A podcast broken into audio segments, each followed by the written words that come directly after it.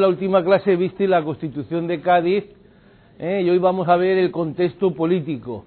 Fijaros que estas son las etapas de la revolución, de la aplicación del proyecto liberal ¿eh? y después ya del siglo XX y nosotros nos vamos a centrar lógicamente en la parte primera, la guerra de independencia, Estatuto de Bayona y Constitución de Cádiz, pero en fechas sucesivas ¿eh? iréis viendo la evolución, la alternancia en el poder de liberales eh, progresistas, podemos decir, ¿eh? y los liberales moderados, cómo se van alternando, pero al mismo tiempo el sistema va evolucionando con ese salto adelante que será el sexenio democrático o revolucionario, la consolidación del proyecto que supondrá la restauración hasta que el golpe de Primo de Rivera acaba con la restauración y ya se inicia, podemos decir, lo que es el, la política del siglo XX que veremos o veréis para terminar las clases. Hoy vamos a ver, por lo tanto, la aplicación en España del proyecto liberal. Fijaros que la situación política que vamos a estudiar brevemente es de una fuerte inestabilidad. Recordad que se va a dar una situación de enfrentamiento dinástico entre el padre Carlos IV, apoyado, como todos recordáis, en su valido Godoy, que es el hombre omnipresencial, que lleva todo el peso del gobierno, y el partido que se llama Fernandino, que apoya al príncipe de Asturias, y que en una especie de golpe palaciego, en el famoso motín de Aranjuez, consigue la dimisión de Carlos, del rey Carlos. Este rey eh, después se retractará de dicha dimisión, lo que pondrá la situación en manos de las fuerzas francesas que, de acuerdo con el Tratado de Fontainebleau, habían pasado a España para ocupar Portugal.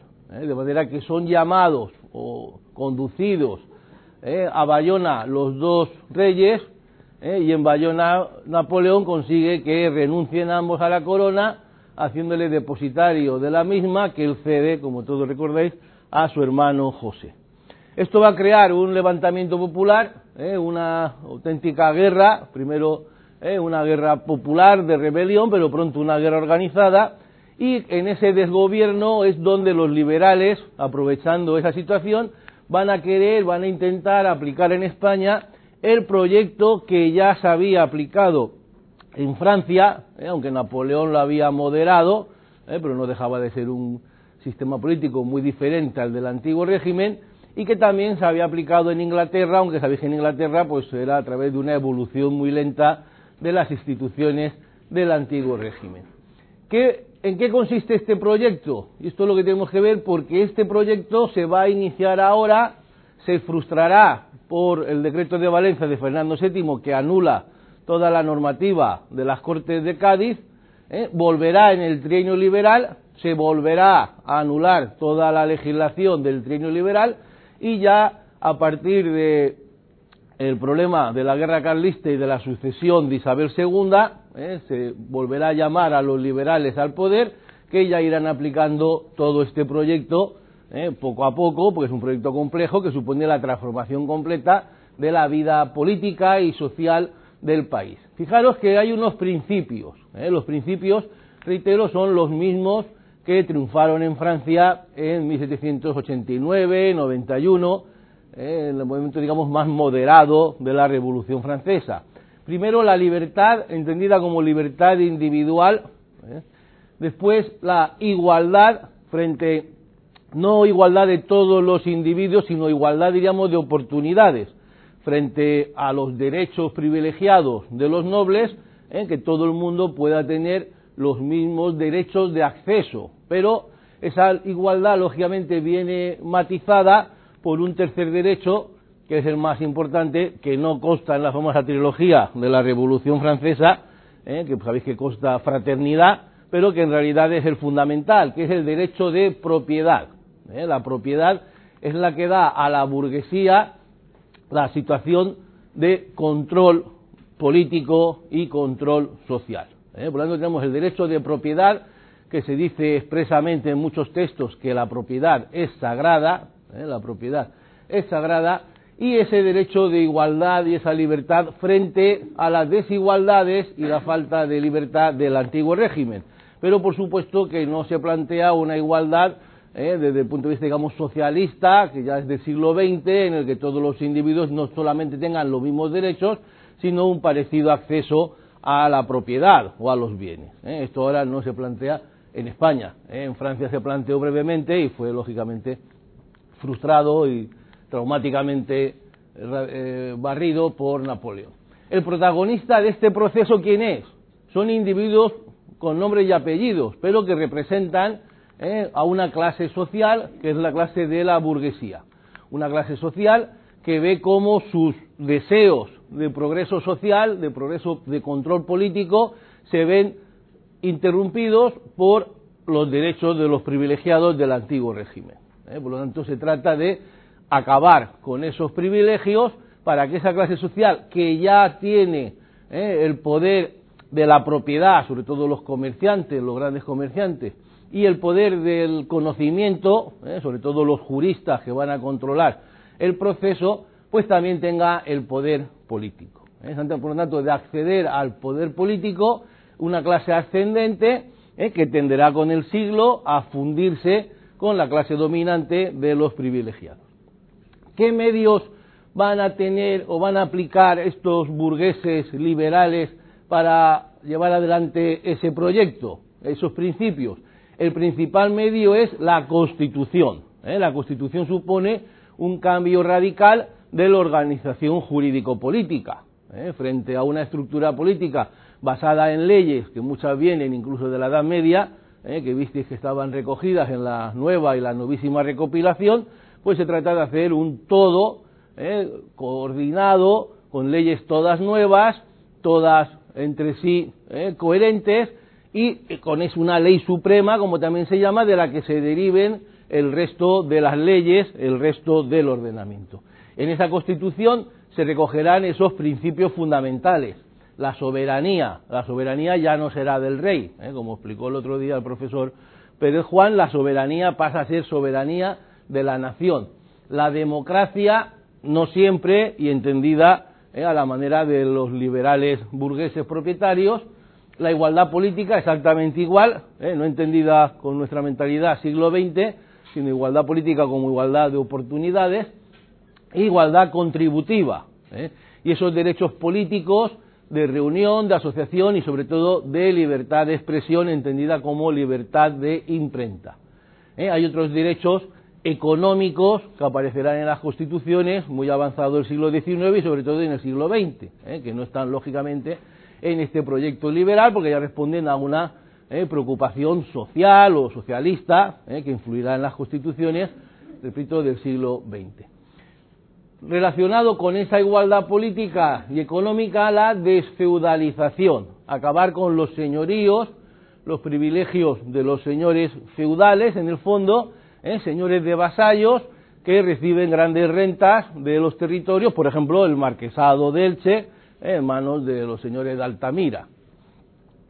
La desamortización de los bienes de la Iglesia, la gran propietaria en el antiguo régimen, eh, con unos bienes amortizados, que quiere decir que no se ponen a la venta, que siempre pertenecen a la Iglesia, eh, y los bienes públicos, los bienes de la propia corona, pero sobre todo los bienes de los ayuntamientos, eh, que serán desposeídos de esos bienes de común, se llaman bienes comunales, y serán desposeídos, en el caso de España, en el bienio progresista, ¿eh? la llamada desamortización de Madoz, que ya en su día comentaré. La desvinculación de los mayorazgos. Recordé lo que era un mayorazgo. Era una institución del antiguo régimen por el cual una propiedad no era de quien la disfrutaba, sino que se entendía que era de la estirpe, ¿eh? iba unida a un título nobiliario muchas veces y uno podía gastar lo que producía, pero no podía venderlo. ¿eh? tenía que pasar íntegro a sus descendientes. Esto iba contra el concepto de propiedad, ¿eh? propiedad burguesa, plena propiedad, y por lo tanto había que acabar con ello. Libertad de explotación, encendida también contra los gremios, como luego veremos, pero también que uno pudiera hacer en su tierra lo que quisiera. Si quiero plantar trigo, planto trigo, si quiero plantar cebada, planto cebada, y si quiero cercar, la cerco. Esto que hoy lo vemos tan natural no era así en el antiguo régimen. Si uno estaba cerca de una cañada por la que pasaba la mesta, no podía cercar, porque la mesta tenía derecho de paso y además de comerse lo que allí hubiera. ¿eh? Y si uno estaba en una explotación comunal, en un ayuntamiento eh, por ejemplo, de la zona del Openfield, eh, de los campos abiertos europeos, en el caso nuestro, en Castilla, había mucho de eso, eh, pues uno tenía que dedicar su tierra a lo que tradicionalmente se establecía, que era un año de trigo, un año de barbecho y un año de forraje. Y uno no era dueño, digamos, de hacer lo que quisiera con su tierra. Y esto se acaba con una mentalidad, lógicamente, comercial, burguesa en el fondo.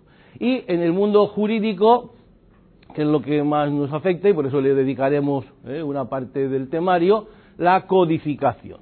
Eh, frente a ese mare magnum que era una recopilación, eh, donde todo estaba desordenado más o menos y a veces con fuertes contradicciones, impera en toda Europa la realización de códigos. Códigos, el primer código, bueno, hubo otros antes, pero el más famoso de ellos, el Código Civil de Napoleón, que todavía está vigente y que ya Napoleón dijo que sus batallas se olvidarían y su código permanecería, ¿eh? el llamado CODE, que todavía, repito, sigue vigente. Y esto no se aplica de la noche a la mañana, como hemos dicho antes, ¿eh? se aplica poco a poco con momentos de avance y de retroceso, ¿eh? de acción y reacción, pero que hace que poco a poco, poco a poco, al final del siglo prácticamente todo el proyecto esté ejecutado. Entonces ya el problema político no será los burgueses contra los nobles, sino los trabajadores eh, contra los burgueses. Se sustituye, por lo tanto, eh, la polémica política izquierda-derecha, eh, ya los burgueses que eran revolucionarios pasan a ser conservadores. Y quienes serán revolucionarios, pues serán las masas obreras que piden otros derechos complementarios a estos que no estaban recogidos en este proyecto inicial. Bueno, entonces se trata de un proyecto a largo plazo que ni en España, como digo, pero tampoco en Francia se aplicó de la noche a la mañana, porque recordar que después de Napoleón vino la restauración de Luis XVIII, ¿eh? después de muchas constituciones le dieron una carta otorgada, ¿eh? y en el caso de Inglaterra la evolución es menos discontinua, pero también es muy lenta, y su proyecto tampoco se puede entender aplicado del todo hasta la segunda mitad del siglo XIX. ¿Cuál es el contexto político? Ya lo he adelantado. La lucha dinástica, el motín de Aranjuez, ¿eh? la abdicación, no sabemos, porque se discute todavía en qué medida fue forzada o no. ¿eh? Parece que no fue tan forzada, pero en cualquier caso el rey se sintió amenazado, dimitió, y luego con el apoyo, digamos, de los franceses, renunció a la renuncia, valga la expresión. ¿Eh? Todo llevó a José I al poder, y Napoleón, con esa visión eh, que tenía, dijo, hay que hacer aquí una constitución para que la gente identifique eh, la dinastía napoleónica con el progreso, progreso limitado, eh, progreso moderado, como era su concepto del liberalismo. Y los afrancesados como grupo político que apoya a José I y que acabarán, como todos imagináis, en el exilio. Este cambio dinástico lleva a la guerra de independencia al no ser aceptado eh, José I por gran parte de la población, eh, la sublevación del pueblo de Madrid primero, la aparición de las juntas, eh, las juntas como poder popular que sustituye al poder del antiguo régimen que está a favor de los franceses, la aparición de la guerra, ya guerra no, no una guerra digamos popular de levantamiento, sino guerra organizada con el ejército de Andalucía, ¿eh? Eh, unos inicios victoriosos, ¿eh? la famosa batalla de Bailén, luego la llegada de Napoleón en persona con su gran armée, la guerra de guerrillas y después de la campaña desastrosa de Rusia de Napoleón, pues la guerra, digamos, la victoria aliada con Wellington al, al, mando del ejército anglo-español. y luego ya las consecuencias de la guerra desastrosas, como podéis imaginar. ¿Qué era el Estatuto de Bayona o Constitución de Bayona? Pues es otro tema que unos autores hablan de estatuto y otros de constitución. ¿eh? Lo primero que tenemos que tener en cuenta es que no es una auténtica constitución porque no está realizado por unas cortes representativas, ¿eh? ni siquiera por unas cortes del antiguo régimen, ¿eh? digamos, constituidas de acuerdo con la legalidad tradicional, sino que Napoleón se limitó a reunir unos cuantos ilustres en Bayona, ¿eh? los que pudo reunir, los que pudo convencer, y les dio un texto que él mismo había supervisado para que lo discutieran y lo aprobaran. Poco pudieron modificar porque Napoleón no era un hombre especialmente dado a ceder en su, en su voluntad. Entonces le dio el estatuto, leerlo, aprobarlo, ¿eh? y España ya tiene una constitución. Una constitución, como os decía, que es liberal, pero muy, muy, muy moderada. ¿eh? Al mismo tiempo es un poco el reflejo de lo que era ¿eh? la constitución imperial vigente en ese momento en Francia. Fijaros que establece una monarquía hereditaria, establece ¿eh? un poder legislativo con iniciativa real, ¿eh? el poder judicial teóricamente independiente, pero por jueces nombrados por el rey, ¿eh? lo cual quita toda, no solamente nombrados, sino libremente cesados o trasladados, lo cual le quita toda independencia. Y el poder ejecutivo en manos totalmente del rey. De manera que no se puede hablar en ningún caso de división de poderes. Si no hay división de poderes, no hay auténtica constitución. ¿eh? Además, se postergaba la aplicación a 1813 cuando la situación política del país, ¿eh? un país dividido y en guerra, lo permitiera.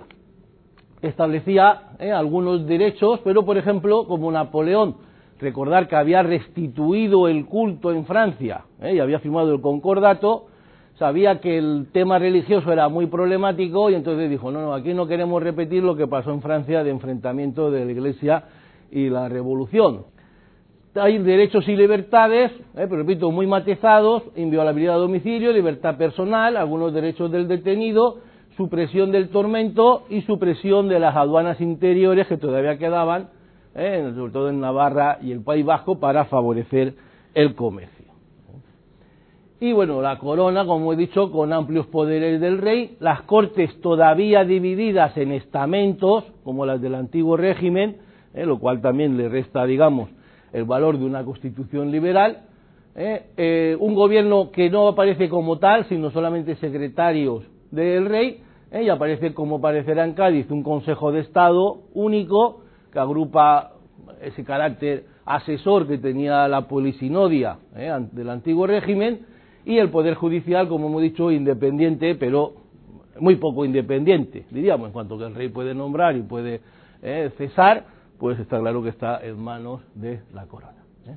Luego Napoleón, cuando reconquista, después de perder su hermano Madrid, reconquista, pues hace unos decretos él, personalmente, sin esperar a reponer a su hermano, que van también en esta dirección y que los citamos porque van a condicionar a los liberales de Cádiz.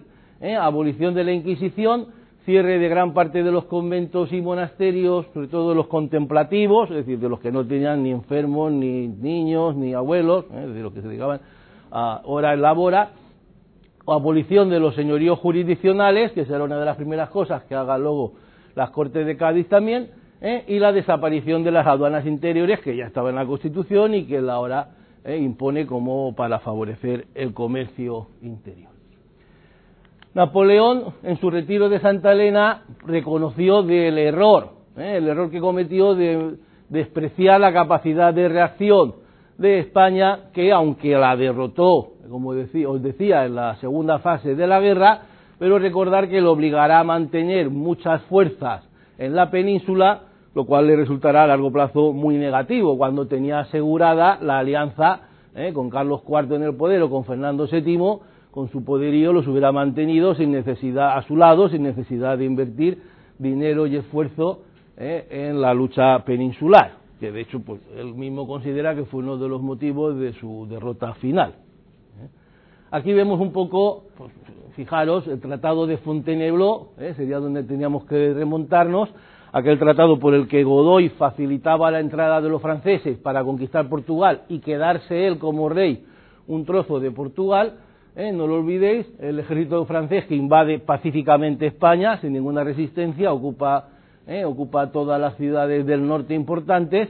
Para que os hagáis una idea, cuando Fernando VII es trasladado a Bayona, en Madrid hay 60.000, cerca de Madrid, 60.000 soldados franceses y 10.000 no llegan los españoles. Es decir, que de facto eh, los franceses han ocupado el país literalmente, si tienen el poder real en el país, eh, lo cual favorece el cambio dinástico y eh, produce que el, gobierno, el Consejo de Castilla, la Junta de Gobierno, todas las instituciones se mantengan, o se pasen o se mantengan, según entendamos, fieles a José Bonaparte y sea el poder popular, el pueblo, un alcalde de Móstoles, recordar, sea el pueblo llano el que se revele contra esa, ese cambio de dinastía. ¿eh? La guerra tiene cuatro fases.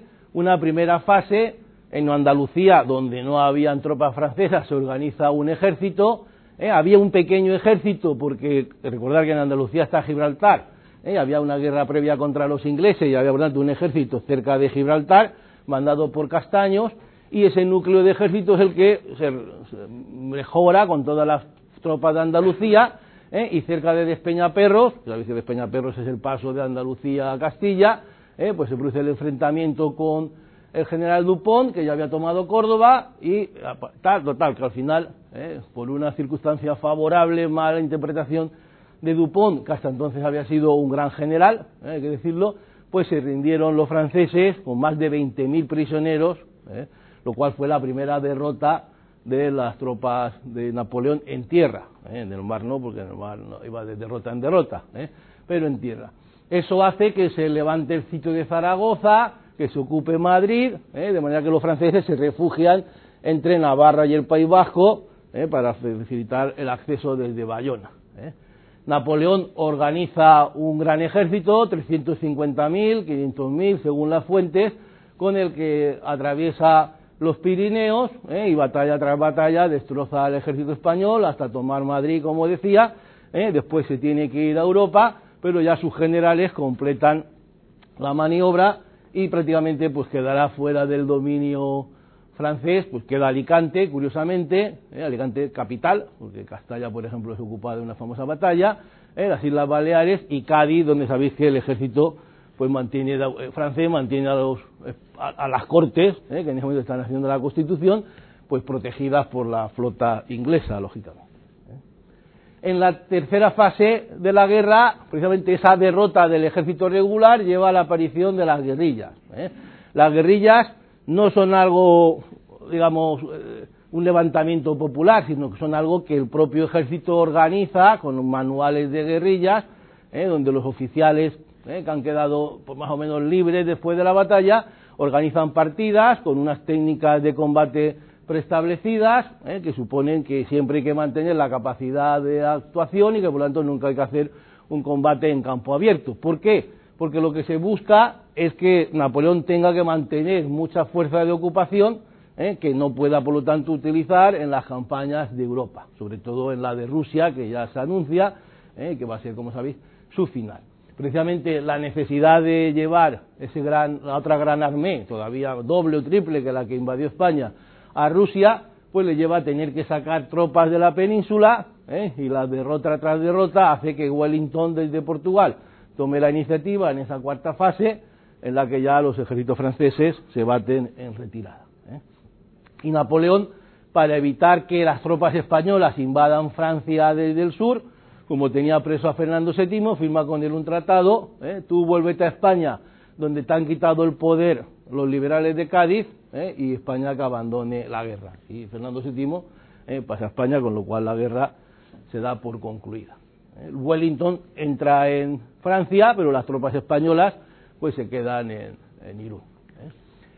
Consecuencias de la guerra. Fijaros que solo la guerra civil española es del 36-39 es comparable en sus nefastas consecuencias con la guerra de independencia. ¿eh? Con seguramente incluso la guerra de independencia fue peor, ¿eh? repercutió más negativamente. ¿Por qué? Porque además de venir precedida de varias guerras, ¿eh? la guerra de la Convención, la guerra contra Inglaterra, además luego fue seguida de otras guerras.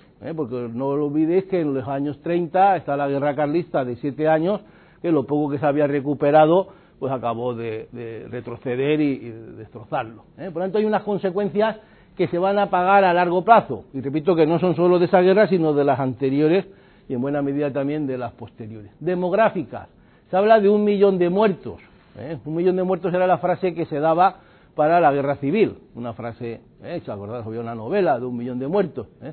Pero claro, España en el siglo XX tenía mucho más habitantes que en el siglo XIX, por lo tanto, ¿eh? la consecuencia demográfica fue mucho peor. ¿eh? Consecuencias económicas terribles, ciudades sitiadas, destrucción de fábricas, destrucción de cosechas, ¿eh? porque hacía la táctica de la tierra quemada, ¿eh? si voy huyendo perseguido por el ejército enemigo, pues voy destruyendo las cosechas para dificultar su abastecimiento, ¿correcto? Y como, para que os hagáis una idea, Madrid cambió de manos seis veces, ¿eh? lo cual nos quiere decir que fue una guerra con muchas alternativas.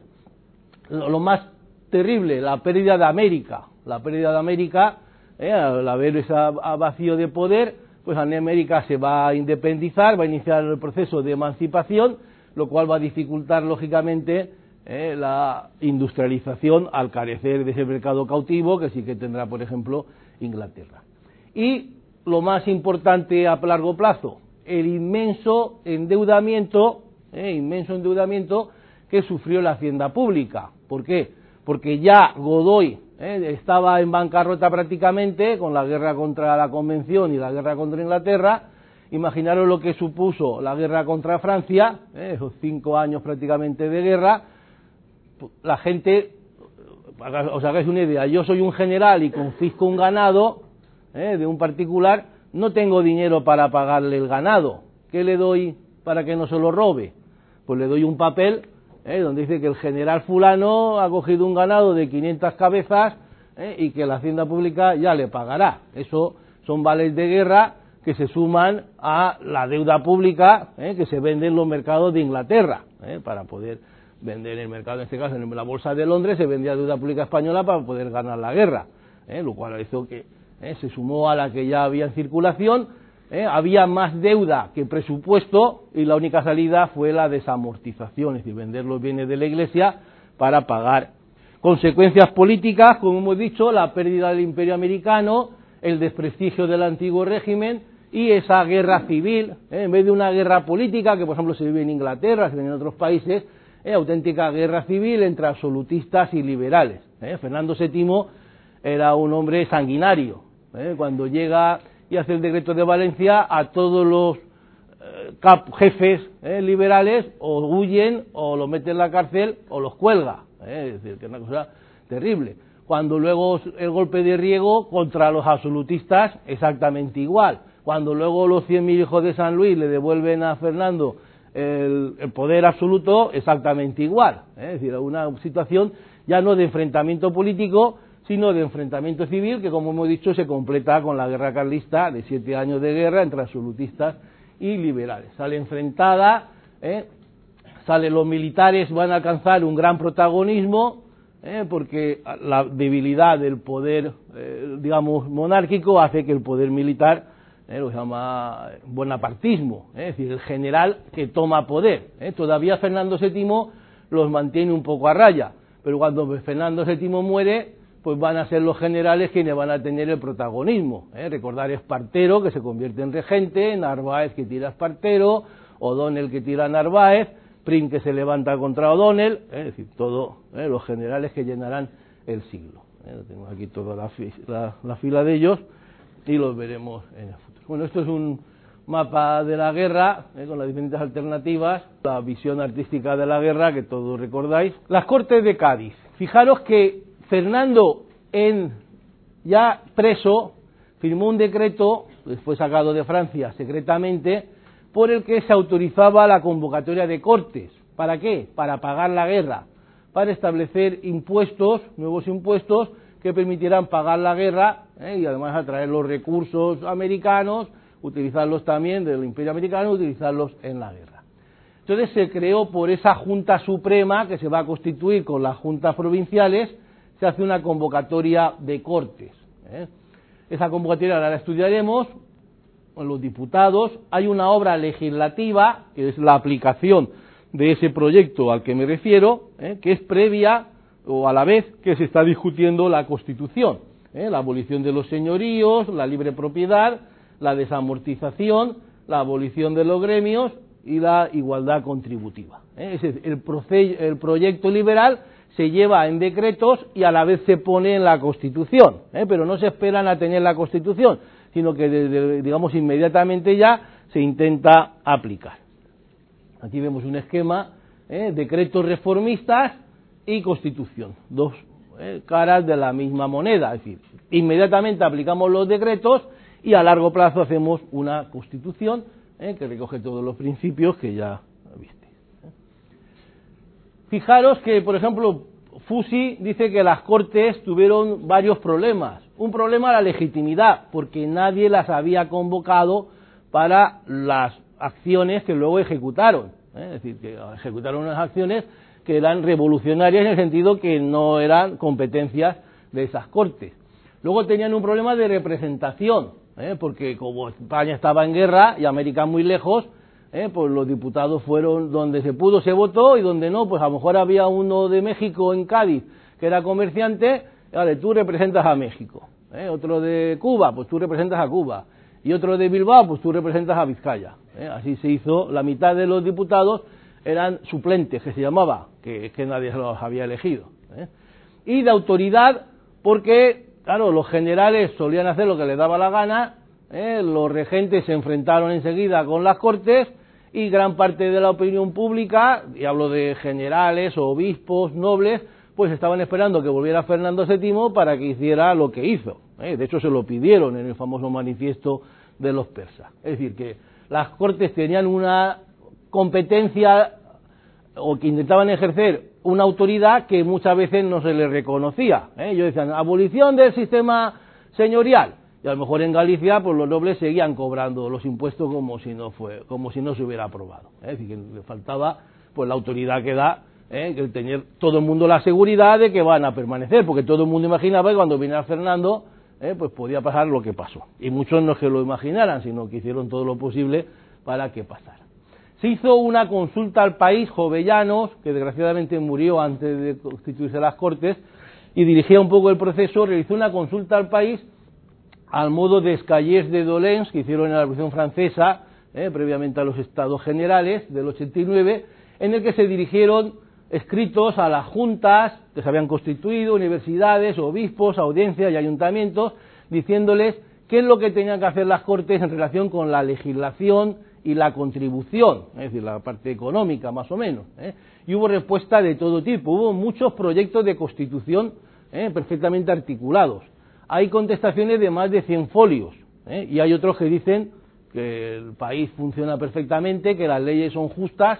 El obispo de Orihuela, por ejemplo, dijo que las leyes de España eran justas, estaban inspiradas por Dios y que lo que había que hacer era pues lo que había dicho el rey, ¿eh? ganar la guerra para hacer impuestos para ganar la guerra y que no había que tocar nada, ni contribuciones, porque la Iglesia no pagaba, obviamente, ¿eh? ni legislación que defendía a la Iglesia. La convocatoria fue por la Junta Suprema de enero. En principio se iban a constituir dos cámaras, como en el antiguo régimen, ¿eh? en vez de tres, dos, una cámara de clero y nobleza y otra popular, ¿eh? pero en realidad ¿eh? se hicieron las elecciones donde se pudieron y no se convocó la segunda cámara. Se dice que por problemas administrativos, por ejemplo, no tener las direcciones, pero esto es de poco creer. Parece que ya hubo intención de no convocarlas, ¿eh? para no tener, ¿eh? digamos, esa amenaza de la nobleza y el clero, porque ya en quienes dirigían el proceso, pues ya había un intento de hacer lo que luego se hizo. ¿eh? Si vemos la composición, como la nobleza esperaba ser llamada, no se presentó a las elecciones. Y los obispos exactamente igual, como pensaban ir por derecho propio, un obispo no iba a presentarse a una elección por una junta o por un ayuntamiento, parecía que era poco ¿eh? poco digno. De manera que hay 97 eclesiásticos, de los cuales hay un par de, digamos, obispos o, personas de alto rango.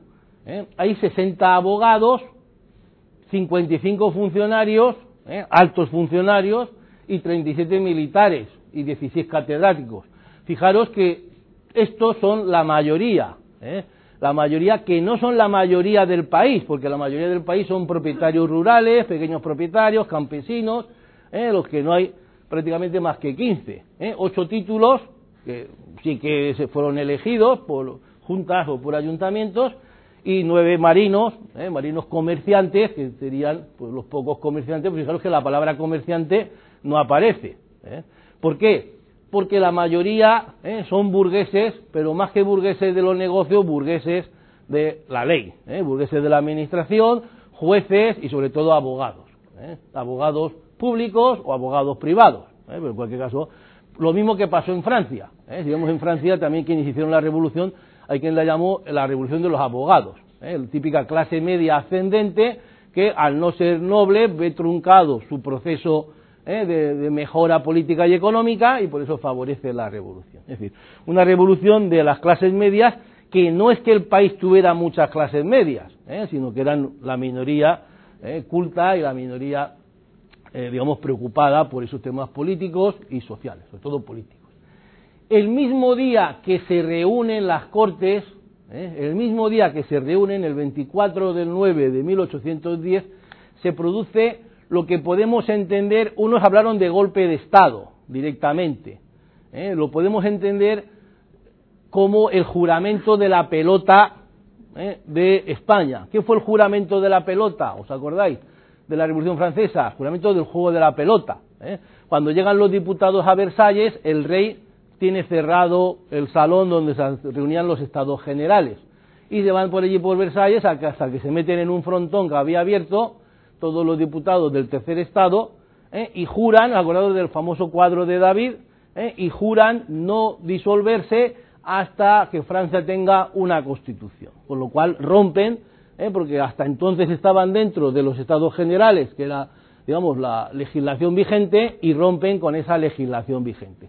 Pues aquí pasa igual. Hasta el día que se reúnen están dentro del orden constituido. ¿eh? Les ha convocado la regencia, que había ocupado el sitio de la Junta Suprema, y están dentro de la legislación del antiguo régimen. Pero ese día ¿eh? hacen un acto revolucionario, completamente revolucionario, que es establecer en ese decreto de declaración de soberanía, ¿eh? pues eso, la soberanía nacional. Fijaros que es lo más importante los diputados que componen este Congreso representan a la nación española, ¿eh? lo cual ya es revolucionario en sí mismo. Y lo más importante, se declaran Cortes Generales y que reside en ellas la soberanía nacional. ¿eh? Tanto ya que si reside en ellas, ¿eh? la cuestión no es que resida en ellas, es que si reside en ellas ya no reside en el rey, ¿correcto?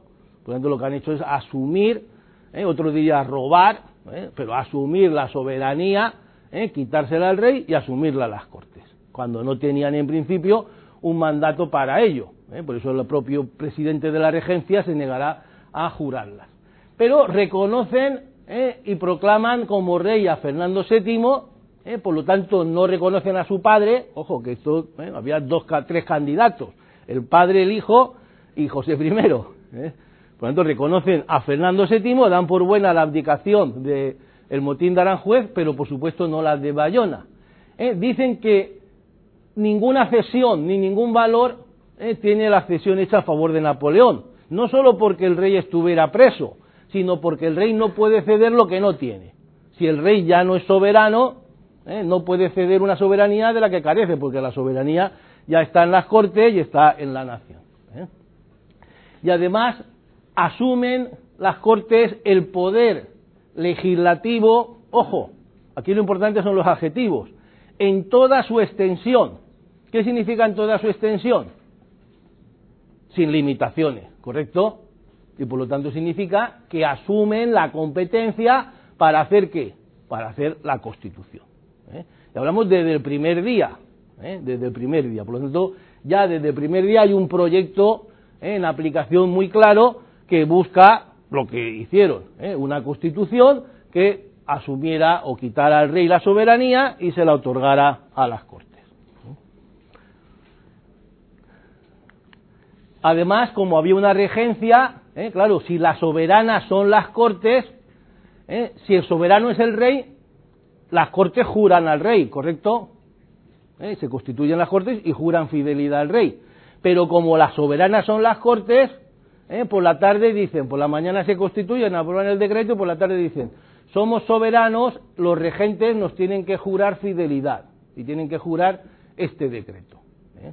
Y después de mucho discutir, a las 12 de la noche van a buscar a los regentes, todo eso en un teatro de Cádiz, van a buscar a los regentes y el jefe de la regencia, el presidente de la regencia, que era obispo dolense, dijo que estaba mayor y estaba malo, que estaba acostado y que no, y que no iba a jurar. ¿eh? Evidentemente no iba a jurar porque veía que lo que iba a jurar pues le ponía en una situación muy complicada. ¿eh? Después de una semana detrás de él consiguieron que fuera a jurar y dijo que juraba el decreto y la soberanía de las Cortes sin perjuicio de sus juramentos hechos en beneficio de Fernando VII, ¿eh? que es como decir sí pero no. ¿eh? Entonces le destituyeron. Ya empieza ya un poco la fricción entre absolutistas ¿eh? y liberales. Pero fijaros que en este texto que es tan importante como la Constitución, o yo diría que más importante que la Constitución, porque la Constitución se deriva de él, pues aparecen varios conceptos fundamentales que entender. Primero, aparece la nación española como, eh, no es una cosa ya teórica, sino un individuo, de, un sujeto de derecho. Eh. La nación española se constituye como individuo soberano, eh. aunque sean las cortes las que asumen esa soberanía, ya no es el rey, ya no son los antiguos reinos, ya no es Castilla, no es Aragón, sino la nación española como individuo político y jurídico. Aparece la soberanía nacional de esa nación que reside se usa o se cede a las Cortes. Se acuerda, muy importante, también revolucionario, la división de poderes. ¿eh? Frente al rey que tiene todos los poderes, los poderes se dividen. Y las Cortes asumen el legislativo, pero ojo, repito, el legislativo en toda su extensión, ¿eh? sin ningún tipo de limitación.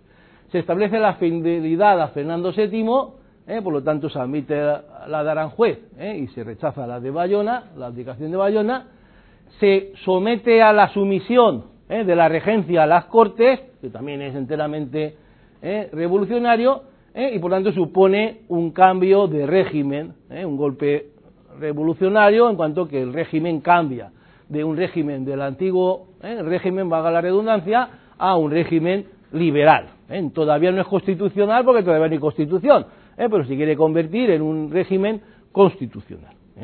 Y a la vez que empiezan a discutir los eh, el hacer la constitución, enseguida hay parlamentarios que dicen que ese poder legislativo debe llevar a hacer una constitución, eh, pero claro, una constitución no se hace de la noche a la mañana. Entonces es cuando se empiezan a hacer esos decretos eh, que suponen esa aplicación de ese proyecto, que estará en la Constitución, pero que antes se adelanta en los decretos. ¿Qué decretos son? Pues el de libertad de imprenta, por ejemplo, importantísimo ¿eh? porque se trata de crear una opinión pública favorable ¿eh? en un Cádiz lleno de burguesía. ¿eh? Hay un libro famoso, El Cádiz de las Cortes, de Ramón Solís, que nos dice en qué medida influyó el ambiente sociopolítico de Cádiz en las Cortes, una ciudad donde habían 14 periódicos, se publicaban todos los días. Imaginaros lo que eso era de opinión, de discusión, de debate político y una ciudad, como sabéis, que tenía el tráfico con América, que era una ciudad de comerciantes, básicamente. ¿eh? Por lo lo principal, libertad de imprenta, que se establece enseguida, en noviembre, hemos dicho que el otro era septiembre, 24 de septiembre, y en noviembre ya se aprueba la libertad ¿eh? de, imprenta ¿eh? para que acabe esa censura previa, sobre todo. Se acaba con la censura previa, que hasta entonces tienen que llevar ¿Eh? Sabéis que que llevar un cuño que llama nil obstat, ¿eh? nada obstruye la publicación. Pues ahora ya no, ahora habrá responsabilidad a posteriori. Serán los jueces ¿eh? los que a posteriori de la norma, de la publicación, pues puedan meter en la cárcel a un editor. Por eso es importante que todo lo que se publique lleve un pie de imprenta, ¿eh? que diga quién lo publica, quién lo ha imprimido y quién es el responsable. Luego la incorporación, importantísimo, la incorporación de los señoríos jurisdiccionales a la nación. ¿Eh? Solo explicar esto in extenso nos debería llevar una clase, pero baste decir que los nobles, como recordáis del antiguo régimen, eran señores de vasallos, tenían la jurisdicción real en su territorio. El señor conde de Elda, ¿eh? pues era señor de Elda, Petrel y Salinas, os pongo el ejemplo. Nombraba el ayuntamiento, nombraba a los jueces, ¿eh? cobraba por los llamados derechos exclusivos, privativos y prohibitivos, ¿eh? que eran la almazara, la cantina, la caza, la explotación forestal, ¿eh? la bodega, todo lo que supiera transformar, el molino, por supuesto, la panadería, por todo cobraba el señor que tenía la exclusiva. Pues la palabra, derechos prohibitivos, que nadie lo puede hacer, y exclusivos, que solo lo pueden hacer quien él autorice. Cobraba por impartir justicia y era el dueño de las casas y de la tierra. ¿Qué es lo que pasó? Que con este decreto se produce la abolición del señorío jurisdiccional, pero para que la nobleza no se pusiera totalmente en contra de las cortes, se mantiene el señorío territorial, de manera que esos nobles se les va a reconocer esas propiedades como propiedad privada. ¿eh? De ahí que se mantengan los grandes latifundios ¿eh? de Castilla la Nueva, de Andalucía, donde los colonos que venían tradicionalmente explotando aquello como arrendatarios indefinidos o a largo plazo, de la noche a la mañana se quedan ¿eh? sin nada. El caso valenciano es diferente porque hay una institución que se llama la enfiteusis que permitirá que se mantengan los colonos como propietarios. La nobleza pierde los señoríos jurisdiccionales, pierde los ingresos, pero mantiene el señorío territorial, con la excepción de la enfiteusis. Luego será un problema judicial en qué medida una propiedad es jurisdiccional o es territorial, y los juzgados darán la razón a largo plazo a los nobles. he dicho que en el caso de Valencia, aunque esto sería largo de explicar, eh, la anfiteusis tradicional posibilita que esos agricultores sí que se queden como excepción, eh, Valencia y Cataluña Y voy a terminar sin desarrollarlo mucho eh, con las demás, los demás decretos. Decretos de contribuciones supone fin de las exenciones, este ya es posterior a las Cortes, digo, a la Constitución, contribución directa para todo el mundo, ¿eh? el sistema de Aragón, ¿eh? de la contribución urbana y rústica, que todavía está vigente, se traslada a Castilla, proporcionalidad por las provincias y los individuos, de manera que las Cortes fijan el cupo para cada provincia, la provincia lo fija para cada pueblo y el ayuntamiento del pueblo lo fija para cada propietario. Esto se mantendrá pues hasta el siglo XX bien avanzado. ¿eh? Bueno, esto supone, ¿eh? lo de las contribuciones y el, señorío jurisdiccional, que los pobres sigan siendo pobres y no puedan acceder ¿eh? a la propiedad de la tierra, incluso que sean más pobres, pues cuando eran colonos de un señor o de un obispado, tenían la seguridad de en el futuro seguir siendo colonos ellos y sus hijos. Cuando aquello se convierte en un arrendamiento que se puede terminar con un año de preaviso, eh, pues luego se queda siendo que un bracero, un jornalero, que es más pobre que un colono que tiene una seguridad. ¿eh? Ese es el gran drama del sur de España. Otro decreto, fomento de la agricultura y la ganadería, libertad de cercamiento, libertad de cultivo, libertad de arrendamiento ¿eh? y duración libre, sin un mínimo ni un máximo y por supuesto prohibida la indefinida. La indefinida ¿eh? donde esté indefinida se acaba con un año de preaviso. ¿eh? Por lo tanto, repito, los colonos pasan a ser jornaleros. Importantísimo, libertad de trabajo, fin del sistema gremial. Recordad lo que eran los gremios, controlaban qué se produce, cómo se produce, a qué precio se produce. Y solo lo pueden producir los que sean de los gremios. Y ahora eso desaparece, cualquiera puede fabricar lo que quiera, donde quiera, como quiera, y contratar libremente la mano de obra eh, a precio del mercado. Cualquier asociación, sea un gremio o un sindicato, que interfiera en esa libertad de contratación, eh, está prohibida. Eh, lo cual vale para los gremios, repito, y para los sindicatos cuando aparezca.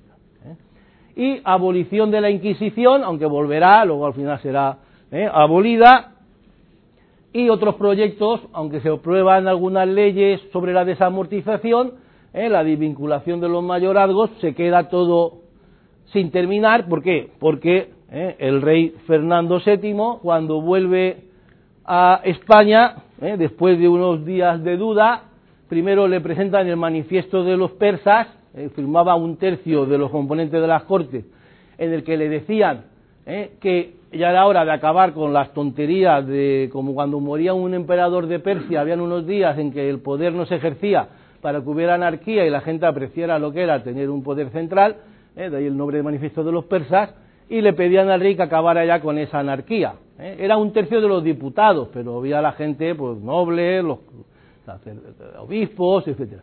Pero cuando el general Elío se le presenta en Valencia y le dice que todo el ejército mandado por nobles ¿eh?